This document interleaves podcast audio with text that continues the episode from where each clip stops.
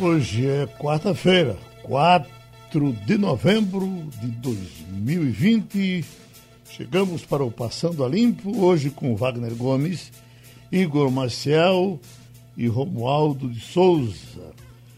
Olha, Igor, está saindo uma nova pesquisa do Ibope em Fortaleza, é a segunda. Na primeira, dava o candidato de Ciro lá embaixo. O pessoal já estava dizendo que Ciro estava perdendo força no Ceará, essa coisa toda, sempre dava certo tudo que ele queria eleger e não estava conseguindo eleger o prefeito nessa eleição.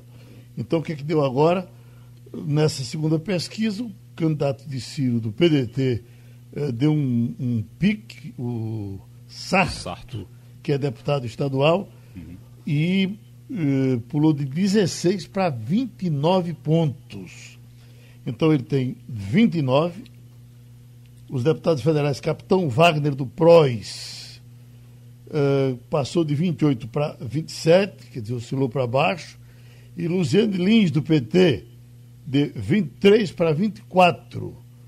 Então, uh, tudo indica que o candidato de Ciro Gomes vai, bom, pelo menos se garantir no segundo turno. Essa é uma eleição desenhada para dois turnos, não é isso? É isso. A, a eleição está desenhada para dois turnos, praticamente certo que vai ter dois turnos. Agora, Sarto deu uma disparada, foi uma disparada grande realmente. A última pesquisa tinha sido, a última rodada de pesquisa tinha sido no dia 14 de outubro, e aí agora saiu essa em que o candidato do PDT foi de 16 para 29 Uhum. Mesmo que o capitão Wagner do PROS ele não tivesse caído, ele ainda seria ultrapassado numericamente. Estão empatados na margem de erro, aí com 29 a 27, mas o que chama atenção é a Luiziane, Luiziane Lins, do PT, que passou de 23 para 24. Quando a gente analisa a tendência, a gente vê PT e PDT subindo e o PROS caindo uhum. nessa pesquisa, o capitão Wagner caindo. Uh, dá uma ideia, tem que esperar ainda outra rodada, mas dá uma ideia de que está mais provável que seja o Sarto com a Luiziane Lins. Uma coisa que aconteceu essa, nesses últimos dias, na campanha da Luiziane Lins, foi a entrada de Lula com força realmente na campanha. Gravou vídeo, é, fez fotos, gravou depoimento para ela, e aí ela subiu um ponto percentual, mas subiu. Uhum. Bom, nós já estamos com o professor Thales Castro, evidentemente, ele precisava conversar com a gente, ou nós precisávamos conversar com ele nessa manhã, porque uh, está quente a apuração nos Estados Unidos. Vamos botar logo, chamar logo Wagner para trazer o doutor Thales Castro para a nossa conversa. Vamos falar da apuração americana, Wagner. Vamos lá, Geraldo. Professor Thales, como o senhor adiantou ontem, e inclusive se colocando já numa posição de certo certo, certo receio, digamos assim, em relação ao que apontavam as pesquisas, eis que a eleição norte-americana, que os institutos apontavam que seria um pouco mais tranquila para o candidato Joe Biden, hoje ninguém pode afirmar quem é o favorito.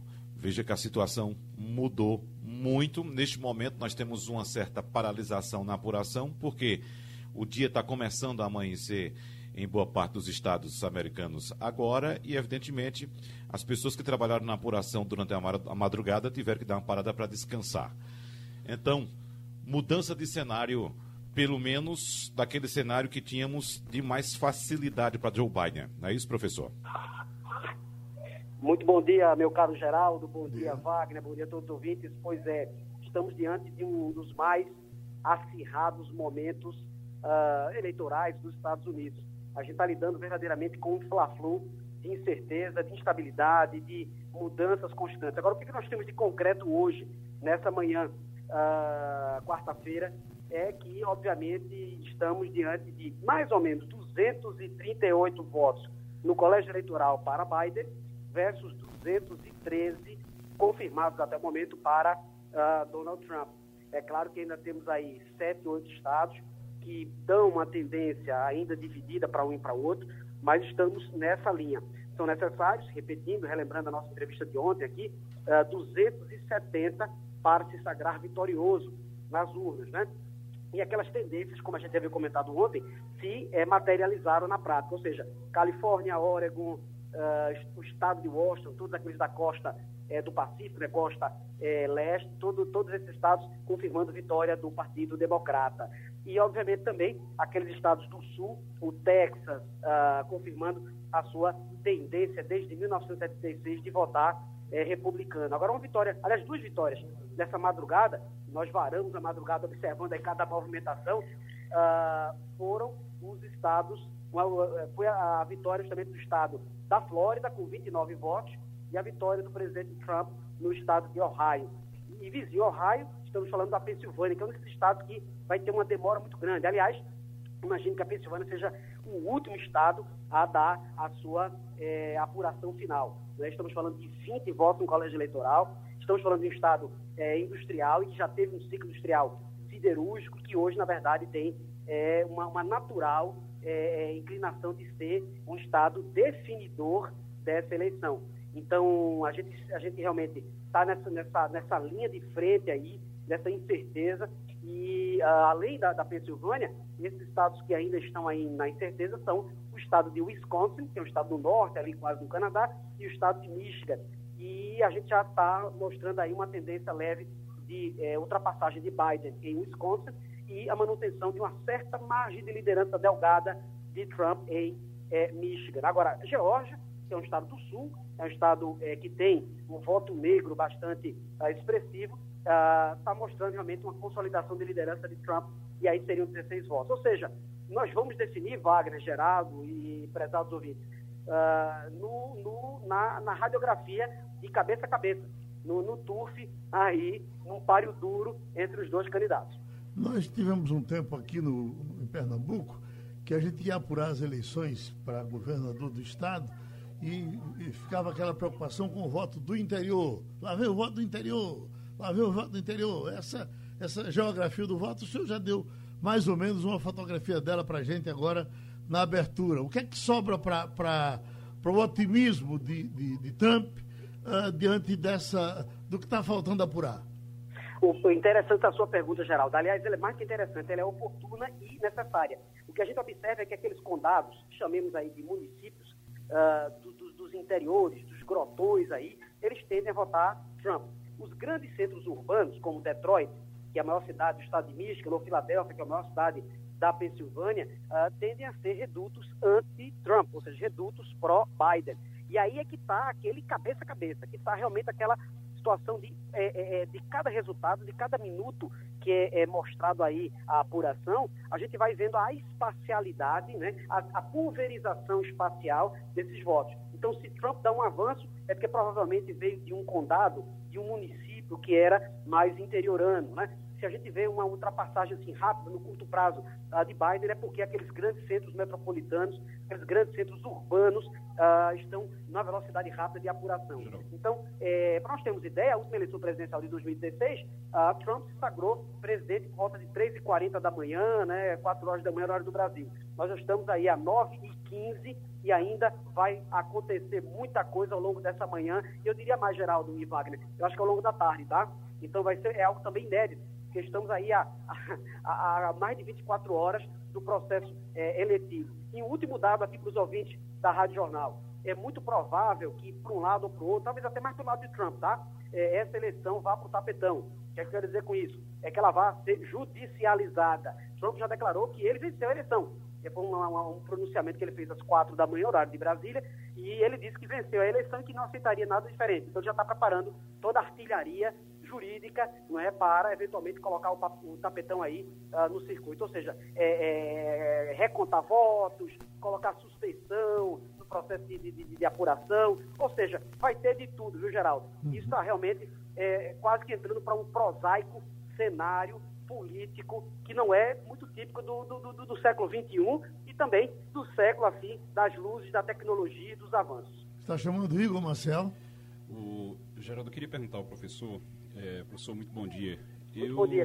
A, a gente está acompanhando, nós acompanhamos eu, o Wagner, todo mundo, a gente acompanhou durante a madrugada também, e a gente viu, a gente vê nesse momento uma liderança de Biden, é, mas os estados que ainda estão apurando o voto, Você tem Nevada, que tem seis delegados, Arizona com 11 delegados, e esses estão mais ou menos. Nevada, a expectativa é que Biden ganhe, Arizona praticamente já ganhou também. Então, fica faltando, para ele completar os 270, ele tem que garantir Wisconsin e Michigan você, o que o senhor citou agora há pouco. É, qual é a possibilidade de esses estados e também o estado da Pensilvânia, que tem 20 votos eleitorais, né, 20 delegados, ou qual é a possibilidade de demorar ainda mais do que hoje à tarde? Eu digo isso porque existe uma expectativa muito grande em relação aos votos pelos Correios. E esses votos pelos Correios devem demorar, porque nesses estados que eu citei, esses três últimos, os eleitores eles podiam postar o voto até ontem. Então eles postavam o voto até ontem e tendo o carimbo, eles, esse voto ele pode chegar para ser contado somente lá para o dia 6, no caso amanhã ainda. É, aliás, depois de amanhã ainda. Então, é, existe a possibilidade de demorar ainda mais isso? Sim, e ela é bastante real. Agora, o que acontece é o seguinte, é que a gente vai ter que lidar com ferramentas matemáticas estatísticas, ou seja, a gente vai ter que verificar qual é a percentagem de apuração das urnas versus aqueles votos que são estimados que ainda advirão ah, por parte do Correio. Se esses votos estimados, que eu acho que na Pensilvânia deve ser mais forte que nos outros todos os estados, tá? Se, esse, se, esse, se esses votos que virão pelo Correio e chegarão amanhã ou depois da manhã, eles poderão eventualmente modificar uma realidade é, já posta a partir de hoje à tarde. Então, se de fato esses votos que são postados no correio, chegando na quinta-feira, eles não vierem a modificar, aí os institutos de apuração vão praticamente deflagrar uma vitória de facto e não de jure ainda, ou seja, uma, uma vitória de fato, mas não de direito. Não é? Porque precisa contar todo mundo, todos os votos precisam ser é, auditados e contabilizados. Eu então, consequentemente, porque... essa possibilidade existe, viu? É, eu pergunto porque existe uma tendência muito forte lá até pela forma como a, a campanha foi conduzida, de que os votos pelos Correios, pelos quais, contra os quais Trump brigou muito é, durante esse período, para evitar que os votos pelos Correios é, valessem da forma como estão valendo, é, esses votos eles são democratas. Então a expectativa é que esses votos sejam para Biden, no caso dos votos dos Correios. Por isso que existe essa indefinição ainda, né? É, sem dúvida, né? é, é uma argumentação válida. E eu acho que, pelo caminhar da carruagem, a vitória nesse estado importante de Wisconsin, que é o estado norteio, digamos assim, deve ser por pouquíssimos votos. Pouquíssimos votos. Michigan, eu acho que, por outro lado, está dando uma, uma sinalização para uma vitória de Trump. Uh, Geórgia também. Agora, a gente não pode esquecer que a Carolina do Norte, que tem 15 votos no colégio eleitoral, está sendo também é, disputada a ferro e fogo, né?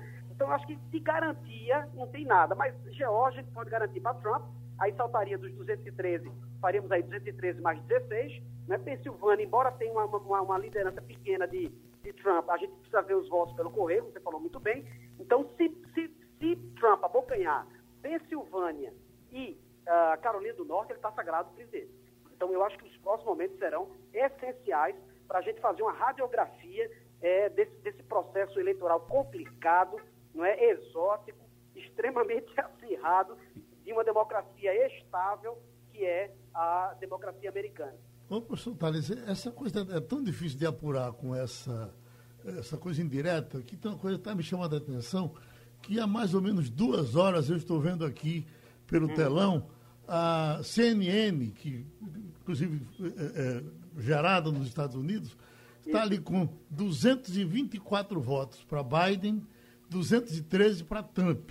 A CBN, é, a, a CNN, a, desculpe, a News, que está cobrindo de lá também, Isso. está ali com 238 para Biden, Isso. 213 para Trump. Isso já faz tanto tempo que, como eu sei que uma vê a outra, já era até para eles terem se, se, se corrigido, se, se, alinhado aí. É, e eles não partiram é. para isso. É como que eles também tivessem errados na conta. Será que é, é possível verdade. isso? É possível sim, porque o direito eleitoral americano ele não é federalizado. O uhum. direito eleitoral americano, pela Constituição, está a cargo dos 50 estados. Então, cada um dos estados estabelece a forma, a mecânica, a apuração, e não existe um TSE, chamemos assim, o Tribunal Superior Eleitoral, como nós temos aqui no Brasil, que federaliza o pleito, federaliza o processo, harmoniza é, o conjunto de regras e faz com que, naturalmente, você tenha uma apuração sincrônica, né, alinhadinha, tudo pelos canais oficiais. Não existe isso. Então você vê ah, canais privados, né? Essas, essas, redes de televisão são entidades privadas, são empresas, né? cada um anunciando naturalmente o seu resultado, por isso que tem essas oscilações. Repito, é uma situação é, muito peculiar, porque é um país de, de, de, de, quarta fase de expansão do capitalismo, de tecnologia avançada, mas com esse primitivismo relativo, digamos assim, desse processo de apuração. Então, porque tudo isso cabe aos Estados. Então, tem estados que permitem voto pelo correio, tem estados que não permitem, tem estados que é, é, é, é, a eleição já começou desde agosto. Então, é uma situação muito peculiar, porque lá existe verdadeiramente um federalismo. Aqui no Brasil, nós copiamos, mas copiamos de maneira meio que é, superficial o federalismo americano e fizemos uma coisa meio de geringonça, meio de jaboticaba aqui nos trocos. Então, os votos são pegados de diversas fontes, é por essa razão que cria esse tipo de confusão. Como foi aqui há muito tempo atrás, a gente ficava uma rádio com os votos lá na frente, o outro lá atrás e, e, e a gente correndo para empatar, né? Exatamente. Uhum. E a apuração com as cédulas todas, a contabilidade, os Sim. fiscais todos, né? Uhum. Os fiscais de, de votos, fiscais de partido, enfim, todo aquele processo que nós tínhamos aí pré-urna eletrônica, né? Uhum. Deixa o Romualdo de Souza entrar de Brasília. Professor Thales Castro, muito bom dia para o senhor. O senhor evocou aí um conceito do cronista esportivo e um dos grandes jornalistas pernambucano Nelson Rodrigues, quando o senhor tratou dessa questão dessa polarização nas eleições nos Estados Unidos como Isso. um fla-flu. Então, independentemente, professor, de quem seja Flamengo ou Fluminense, o que vai mudar nas relações políticas do Brasil caso Trump seja reeleito ou se Joe Biden venha a vencer as eleições, professor? Romualdo, primeiramente recebo um abraço meu muito carinhoso. Devo dizer a você o seguinte, que citar Nelson Rodrigues é citar Pernambuco, desse, desse aí. E aí, certamente, a gente percebe que o Fla-Flu é, é muito expressivo para mostrar que, independentemente de quem vença, nós estaremos diante de transformações profundas. Não é? Biden entende que a China deve se enquadrar em regras uh, do, do, sistema jurídico multilateral. Não é? é Trump não, não, advoga isso. Trump quer aprofundar essa nova guerra quente, né? essa guerra aí, essa, essa, essa, essa, arbitrariedade. Com relação ao Brasil, com relação à Amazônia, também tem visões opostas. Uh, Biden entendendo que a Amazônia deve ser um patrimônio internacional, que inclusive pode sancionar o Brasil uh, com, com isolamento comercial, etc. E Trump não. Trump tendo uma afinidade muito próxima, não é? Uh, com a gestão da, da, direita nacionalista de Bolsonaro. Então eu acho que muda muito, não só para o Brasil, acho que para o mundo, né? para a ONU, para o sistema multilateral, para as relações é, é, é, ecológicas né, no cenário internacional. Então, estamos lidando com uma mudança tectônica, e isso definido por um pouco punhado de votos, o que é realmente muito crítico né, nesse sistema uh, presidencialista americano. Agora, é, é, desde as quatro horas da manhã, e vem sendo repetida essa declaração que é, Trump resolveu dar, de que para por aí a apuração porque nós já ganhamos uh, e o outro crescendo, com os números aparecendo mais na frente do outro. É, é, é, me parece muito claro que Trump esteja blefando, né? Jogando aí para depois procurar a justiça, como ele já disse que judicializa, ia judicializar de qualquer forma. Está é, é, blefando mesmo ou ele tem outra razão para fazer isso? Ô, Geraldo, me permita só colocar um comentáriozinho nisso pois que não. você acaba de falar, porque é o seguinte, a gente está habituado a, a observar a, a, a, busca pela justiça do perdedor, né? O cara que perde diz, não, eu fui roubado, vou para a justiça. É a primeira vez que eu vejo o cara se declarar vencedor e dizer que vai para a justiça. Geraldo e Wagner, vejam bem, é, esse é o estilo né, da, da, da personalidade política de Donald Trump. É, é, é ele, ele, é polêmico, não é? ele, ele tem um certo carisma, sobretudo, obviamente, para o seu eleitorado, e ele tem, naturalmente, essa, essa capacidade de viesar o jogo, né? Colocando manipulações populistas no contexto. Então é muito estranho, como Wagner falou muito bem, você está vencendo a, naquela, naquela alta madrugada das 4 horas da manhã e dizendo que já ganhou. Né? Ele, na verdade, ele não pode ter isso, ele tem que terminar a apuração. Né? E ele é o chefe de Estado, chefe de governo da, da, da maior economia do mundo, ainda é a maior economia do mundo. Né? Então, então tem que ter muita parcimônia. Então, parcimônia, cautela e prudência, essas palavras não existem no léxico uh, do presidente buscando a reeleição, Donald Trump. Como também ele usa muito do expediente aí da manipulação. A manipulação que, na verdade, é, é, move nesse momento internacional que é do, do neopopulismo. O neopopulismo está em alta no mundo. Né, sobretudo o populismo de direita nacionalista. E a gente vê que realmente Trump ele faz esse jogo, faz essa ameaça como se fora um reality show, né, como se fora aquele um aprendiz, né, que ele teve muito sucesso, muita projeção midiática lá nos Estados Unidos. Né? Então ele, ele, ele, joga, manipula, ele, ele, ele é um demagogo, ele, ele, move, mexe com emoções. Então isso tudo é parte um jogo muito esquisito daquilo que eu chamo de política com P minúsculo. Né? Porque a política com P maiúsculo é a política altiva, é a política realmente que respeita regras, é a política que é, respeita expedientes uh, jurídicos formais. Né?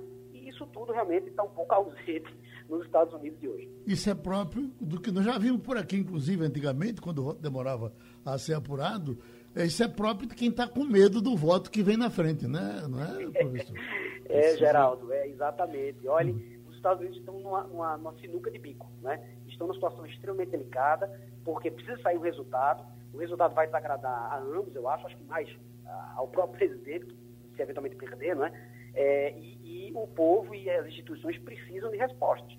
Né? E agora o ruim disso tudo, e aí eu já é, fechando aí o argumento, mas eu, eu fico aqui à vontade aqui da, da Rádio Jornal, é que mostra um, um Estados Unidos profundamente dividido, um hiato profundo. E isso é muito ruim quando a gente fala em união nacional, integração pela via da política, pela esfera pública, né?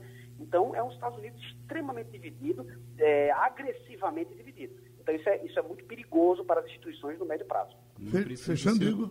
Ô, Geraldo, não, só para comentar que não precisa ser antigamente, não. O que Trump faz, basicamente, é criar vacinas para algo que ele acha que pode acontecer e que ele não quer que aconteça. Então ele já cria uma vacina ali, é uma forma de vacinar o eleitorado dele, é, dizendo, olha, pode ser que tenha fraude, porque aí quando ele perder, ele pode dizer que tem fraude e dizer, eu avisei lá atrás que ia ter fraude. A mesma Exatamente. coisa Bolsonaro faz aqui atualmente. É, Bolsonaro, Bolsonaro chega a, a dizer que teve fraude numa eleição que ele ganhou. Então, é a mesma coisa. A gente abraça o professor Thales Castro, muito obrigado. Ele está dando aula nesse momento. Tem uma manchete aqui que depois da eleição americana, o que mais repercutiu de ontem para hoje foi isso, na mídia social, nos grandes jornais. Tese de estupro culposo por promotor em caso de Mariana Ferrer gera revolta. E tem depoimentos de artistas, de juristas, de muita gente. Esse caso foi um julgamento em Florianópolis com repercussão em todo canto. É, mas uh, só sobre esse assunto, Geraldo, acho que o que a gente pode dizer, assim, primeiro para esclarecer uma coisa, porque tem muita gente dizendo que ele foi condenado por estupro culposo, e ele não foi, ele foi absolvido por falta de provas. Ah, na verdade, essa tese de estupro culposo, ela foi criada por um, um, um portal de notícias, um, um site de notícias, que o The Intercept Brasil, que criou essa, isso aí para tentar ilustrar é, a, a, situação. Sim. O fato é que o promotor realmente levantou, na verdade, o advogado de, de, defesa do acusado realmente levantou isso, levantou essa situação, não como estupro culposo, mas ele disse que teria sido um estupro sem intenção, ou ele, falou, ele chegou a falar nisso, e o, o, o, o Intercept foi e criou essa, essa expressão estupro culposo, que não existe. Não existe uhum. estupro culposo na lei, não existe nada disso. Na sentença também não tem nada relacionado a estupro culposo. O grande, a, a grande questão, e a questão terrível de toda essa história, é a forma como o julgamento se desenrolou, a humilhação a que a vítima foi é, que foi imposta à vítima. Então, é, ela, foi humilhada, ela foi realmente é, ali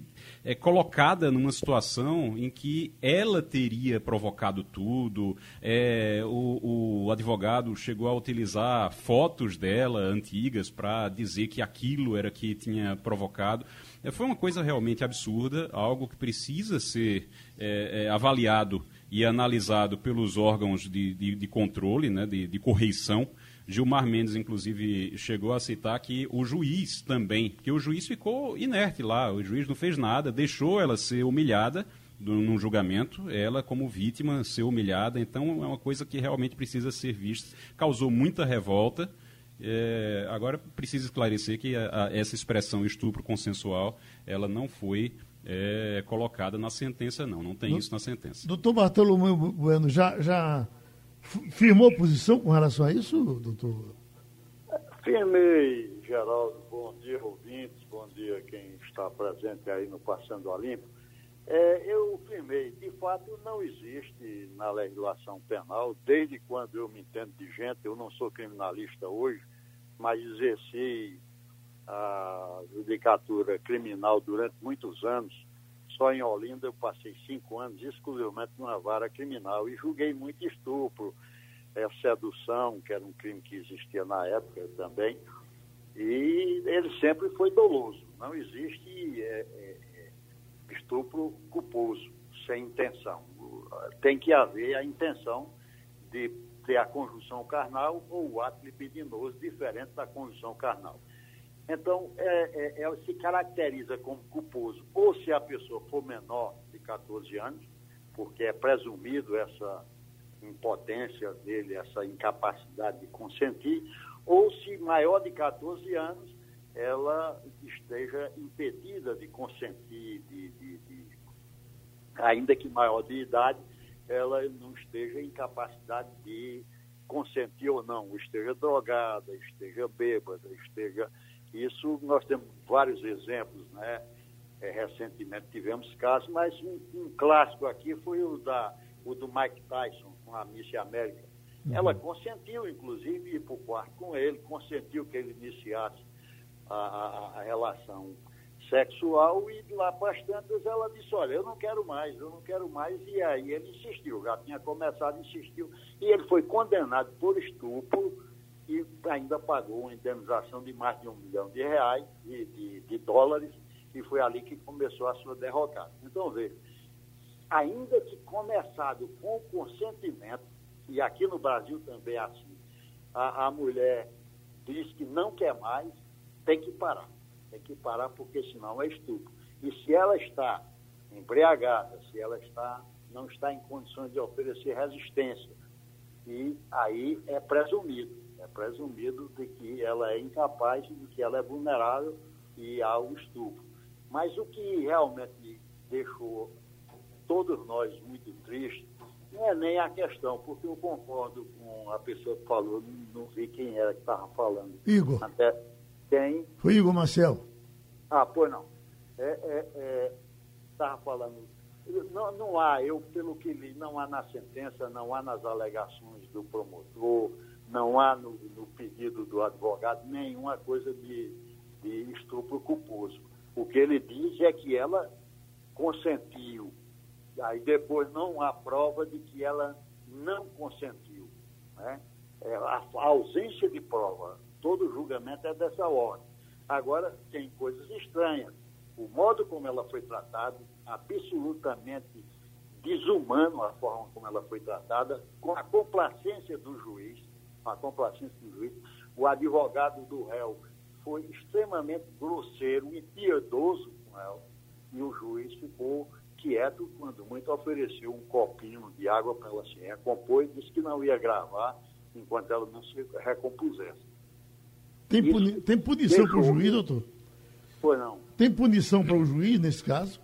Eu só acredito que sim. O, ele não cumpriu com o seu dever. A, a Loman prevê punições, uma advertência, uma censura ou até um outro tipo de punição. Isso vai depender. E o CNJ já determinou a abertura de, de investigação, porque ele consentiu com aquele tipo de coisa. A OAB deve fazer alguma investigação do Conselho de Ética contra o advogado. O Ministério Público, o CN, que é o, o Conselho Nacional é, do Ministério Público, também deve abrir contra o promotor, porque, veja, o promotor dizer que não tem prova, né, o promotor não diz que, que foi compulso, mas diz que não há provas de que ela não consentiu. Mas ela tem que fazer prova negativa contra ela.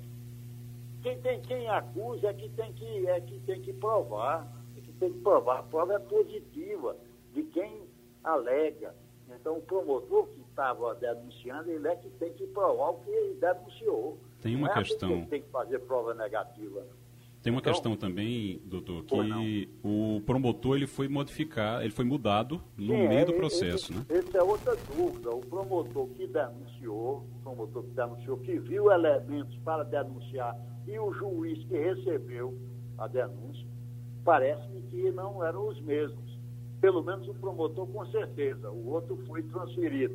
Não se disse por decisão lá do Procurador-Geral de Justiça de lá, ou se ele pediu porque ele foi removido, porque foi promovido, não diz exatamente, mas ele foi removido e o que entrou saiu com, essa, com essas alegações finais dizendo que não havia provas de que ela não tinha consentido. Isso é Geraldo. muito estranho. Geraldo, Oi. só, só a título de informação, a, a- a Corregedoria Nacional de Justiça já abriu um procedimento disciplinar para apurar a conduta do juiz Hudson Marcos, que presidiu aquela audiência de julgamento do processo eh, que está dando essa repercussão toda aí. Agora, o que me chama a atenção naquela audiência, doutor Bartolomeu, é de fato a postura dessas pessoas que estavam nessa audiência. O juiz, o promotor, o próprio advogado. É de um absurdo impressionante. Me permita aqui expressar a minha revolta da forma como essa moça foi tratada nessa audiência. Absoluto desrespeito. Aquilo é uma sessão. Não é uma audiência, aquilo é uma tortura. Eu acho que essas pessoas já deveriam ter saído, esses três homens que estavam nessa audiência, deveriam ter saído direto para a cadeia. Aquilo é absolutamente revoltante. Eu pergunto se o senhor já viu algum um exemplo desse no seu, na sua experiência de juiz, a sua vida, algum exemplo como um- uma, uma, uma pessoa, um, réu, ou uma vítima, ou, ou seja lá o que for, é tão maltratado daquela forma, doutor Bartol? Eu, eu- eu- eu nunca vi, até porque eu nunca usei isso. Quando, antes da- dessa Constituição, eu já era juiz, e o Código de Processo Penal anterior dizia que o réu, o réu, o acusado, poderia ficar calado, mas o seu silêncio poderia ser interpretado em seu desfavor. Essa parte eu nunca disse ao réu, eu dizia, você tem o direito de ficar calado. Hoje não, hoje ele tem o direito de ficar calado e não, se pode interpretar isso contra ele. Mas lembram, quem, todo mundo que trabalhou com direito penal e processo penal lembra disso, que era isso que você dizia. O senhor tem o direito de ficar calado, mas o seu silêncio poderá ser interpretado contra o senhor. Eu nunca disse essa segunda parte, porque eu sempre tratei o pior bandido com respeito. Eu julgava a lei, a lei está aí para julgar, para condenar, para tirar a liberdade, que é o que a lei fixa, tirar alguns direitos que ele tem, né, de votar, por exemplo. é, Enfim, tira a lei, especifica exatamente. Ele tem que ser tratado com humanidade, ele tem que ser tratado com a dignidade que todo ser humano merece, por pior criminoso que ele seja. E ela não era criminosa, ela era vítima, a suposta vítima. Vamos dizer que eu não vi o processo, eu não posso julgar o processo que o outro colega julgou. A, a Loma, inclusive, me proíbe. Né? O, o que eu li foi isso, é que, de fato, na sentença ele diz que não há provas de que ela não tenha consentido. Mas é uma, é uma coisa um pouco falsa, de certo modo, você dizer que não há prova de que a pessoa não consentiu. Deixa eu dar um abraço doutor Bartolomeu Bueno. Já com a gente, o presidente da OAB Pernambuco, Bruno Batista. Doutor Bruno, tem repercutido muito um- um- uma queda de braço entre a OAB e o governo do Estado com relação a custos eh, processuais que estão para ser aprovados na Assembleia. Aí os- na, na nota da, da, da publicação diz: Você sabia que tramita na Assembleia Legislativa um projeto para aumentar a taxa judiciária e as custas processuais? E, como isso vem rolando eh, eh, há, mais de uma semana, o, governo já chamou a, a OAB para conversar? Eh, teve algum recuo ou vai seguindo em frente? É, bom dia, Geraldo. Bom dia a todos dia. que estão nos ouvindo. Isso realmente é uma questão muito importante que influencia na vida de todo cidadão, de toda empresa, microempresa, que são aquelas custas que você paga para procurar o judiciário quando você precisa ingressar com alguma ação na justiça. O projeto é é de origem do Tribunal de Justiça, foi o Tribunal de Justiça de Pernambuco que encaminhou à Assembleia Legislativa. Na Assembleia Legislativa está tramitando, já foi aprovada já em várias comissões, a Comissão de Constituição e Justiça, a Comissão de Finanças e Administração. É Um, um relâmpago assim a tramitação e tudo indica que brevemente irá a plenário. E a gente está muito preocupado porque em plena eleição municipal, tanto os deputados como os cidadãos estão muito ligados assim na, na eleição municipal. Um projeto que vai influenciar a vida de todo cidadão eh, não pode ser votado sem uma discussão profunda, porque esse, esse projeto, caso aprovado, ele vai triplicar, em média, a arrecadação do tribunal com essas custas judiciais.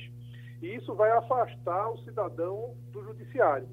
E a gente vem tentando mobilizar, já 45 instituições eh, já assinaram uma nota coletiva contra esse projeto. E é uma luta da OAB aí, não é em favor da advocacia, é em favor do cidadão, porque quem paga as custas é o cidadão. A gente está vivendo numa pandemia, retração econômica recorde, desemprego, e você ainda aumentar as custas você procurar o judiciário, realmente é afastar o cidadão da jurisdição. Acompanhando, Romualdo? Sim, acompanhando, aliás, essa repercussão, é, Bruno, o que acontece, é, muito bom dia para você, é, o que acontece é que cada vez mais as, a, a cidadania exercida na busca de direitos vai ficando mais cara, o que, consequentemente, vai ficando mais distante do cidadão que não pode pagar esse tipo de custa. O senhor não acredita que seria um momento, até mesmo eh, já ir se preparando, porque caso essa proposta venha a ser aprovada pela Assembleia, vai depender ainda da sanção do governador. O senhor não acredita que já seria hora de começar a preparar uma ação para barrar essa, eh, essa estripulia do tribunal? Certamente, Romualdo. Eu acredito realmente que caso esse projeto vire lei, a OAB terá que ir ao Supremo Tribunal Federal, ao Conselho Nacional de Justiça, porque todos nós, cidadãos, já pagamos realmente uma grande carga tributária para a manutenção do Poder Judiciário. É, e não, não adianta a gente agora ficar ainda pagar mais custas para a manutenção do Poder Judiciário. No ano passado, no orçamento que é previsto exclusivamente para essa arrecadação de taxas, já houve uma sobra de 60 milhões de reais.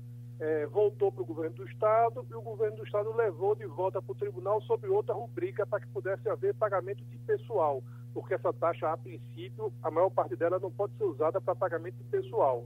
Ou seja, se já houve no ano passado uma sobra, para que triplicar essa arrecadação? Por outro lado, o tribunal vem falando em desativar comarcas, em 44 comarcas, e vem, mandou um ofício para todos os juízes, mandando que ser mais rigorosos na questão da concessão da justiça gratuita, que é aquela, exatamente aquela daquele que não pode pagar, que não tem condições. O tribunal recomendou um rigor maior na concessão da justiça gratuita, ou seja, é afastar o cidadão do judiciário. E isso a OAB, enquanto entidade que representa a sociedade civil, é, não pode se calar diante disso. Então isso é uma coisa que é, é, se, se, enfrenta o tribunal e não o governo do Estado, é isso? Isso, isso. Um projeto como é de iniciativa do tribunal, e aí eu, eu destaco que não é uma questão pessoal, é uma questão, questão institucional, é, o papel que a OAB representa, o, os ônus, inclusive, do exercício da, da, função e da missão institucional da OAB.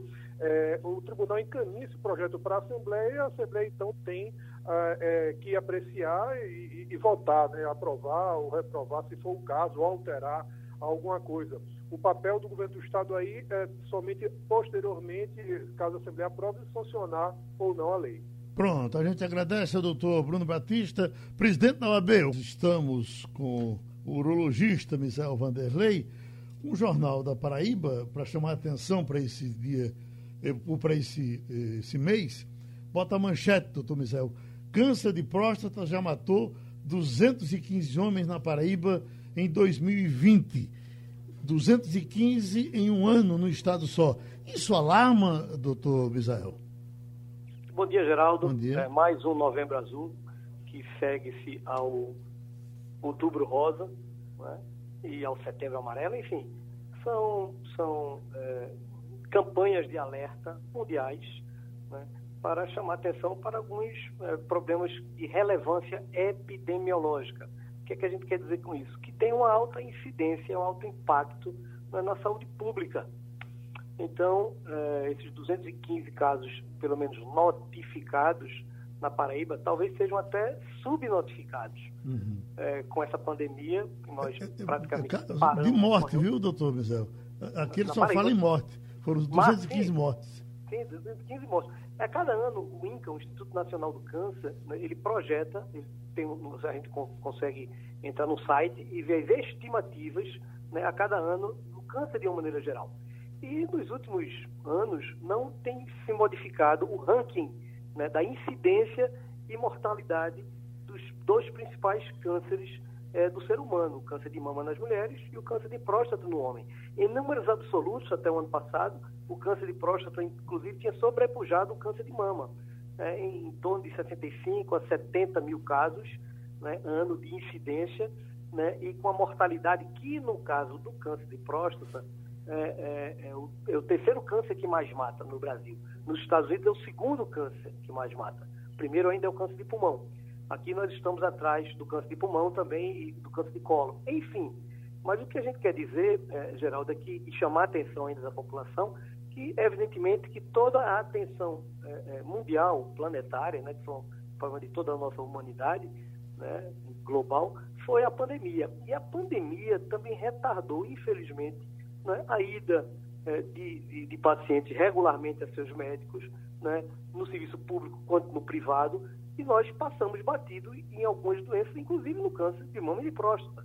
Temos amigos em comuns, né, já conversamos sobre isso, que, por exemplo, tinha uma suspeita de um diagnóstico de câncer de próstata em fevereiro, né, entrou a pandemia, né, e agora foi, foi, foi realmente diagnosticado, está sendo operado essa semana ou outra, ou seja, ele, ele postergou um tratamento é, em torno de, de, sete, oito meses. Isso é muito ruim, né? mas infelizmente é, é um problema que padecemos todos nós na humanidade. Eu gostaria só de reforçar mais uma vez né, que o, o, o, o câncer de próstata é, é, o câncer mais incidente no ser humano masculino acima de 50 anos de idade, perdendo apenas para o câncer de pele não melanoma, que este é um câncer não mortal, mas o câncer de próstata é um câncer mortal. Três principais exames para a gente diagnosticar precocemente essa doença e tentar diminuir este impacto tão grande continua sendo o exame de sangue, que é um PSA, um exame simples, né, rápido de fazer, é, o exame do toque retal e hoje também um exame de imagem chamado ressonância magnética multiparamétrica. E aí a gente, com esses três exames, pode fazer um, uma avaliação judiciosa e indicar um prosseguimento né, na, na avaliação, na investigação, que culminará com a biópsia de próstata para fechar o diagnóstico deste câncer. Lembrando que na fase inicial, onde quase 100% dos cânceres são curáveis, o câncer de próstata não dá qualquer sintoma específico. O senhor atende no serviço público e atende no hospital privado.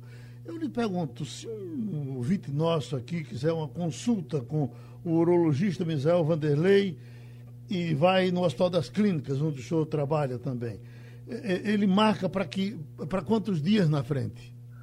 É uma boa pergunta. O serviço público está é, é bastante congestionado. Né? É, eu não estou mais no hospital nas clínicas depois da pandemia. A gente, é, eu estou é, concentrei o meu o meu atendimento de serviço público. Voltei, na verdade, que eu, que eu era de lá. Originariamente eu eu dirigi e fui chefe do, do, do, serviço de urologia do Hospital de Servidores do Estado durante mais de 10 anos. Né? E depois eu fui eu fui transferido para o serviço da Universidade Federal, serviço de urologia, mas não estou mais lá, Geraldo. Uhum. É, e, e, estou na parte, é, é, não mais também assistencial, mas na, na parte acadêmica, coordenando é, é, é, o hospital escola da, da Faculdade de Nação, onde eu leciono urologia. Então, fica difícil até atender agora, encontrar o doutor Misael Vanderlei no serviço público. Não estou mais lá. Mas quando eu estava lá, a, a dificuldade é grande né, tem uma normatização que o paciente não chega lá assim, eu quero marcar uma consulta com o urologista, doutor Mizel, ou, ou outro do staff, enfim, é, é, e temos filas de pacientes, por exemplo, com sonda né, obstruídos, precisando ser operada a próstata, não pelo câncer, mas pela hiperplasia benigna, de mais de seis meses, uhum. chegando às vezes até um ano, em todos os serviços públicos da capital. É, é, é, realmente é, é, uma coisa dolorosa, a gente sente isso na pele, a gente procura dar uma, uma, uma fluência maior e uma atenção especial aos pacientes portadores de câncer, mas nos diversos hospitais da rede pública que eu conheço bem, né, nós coordenamos é, grupos de residentes onde tem, tem, tem serviço de urologia no Otávio de Freitas, né, no Hospital Getúlio Vargas, no Hospital é, Oswaldo Cruz, né, no Hospital das Clínicas, né, é, esses hospitais, no serviço do Hospital do IMIP, então esses hospitais são bastante sobrecarregados por uma demanda espontânea que só tende a aumentar, porque a situação econômica do país ainda, ainda requer, infelizmente, essa dependência desse serviço. Wagner? Doutor Misael Vanderlei, O, o, primeiro exame preventivo do exame de próstata é de fato o PSA ou algum caso em que o indivíduo tem que ser de fato encaminhado já para o exame de toque? Muito bem, boa pergunta. O PSA é o maior marcador já descoberto em oncologia. Ele tem um problema, ele não é específico para o câncer, ele é específico para a próstata. Mas posso dizer, Wagner, que hoje, nos dias atuais, mais de 70% dos casos de câncer de próstata são diagnosticados pelo simples alerta de um PSA É importante que este PSA seja avaliado pelo especialista, por um especialista, que é o urologista.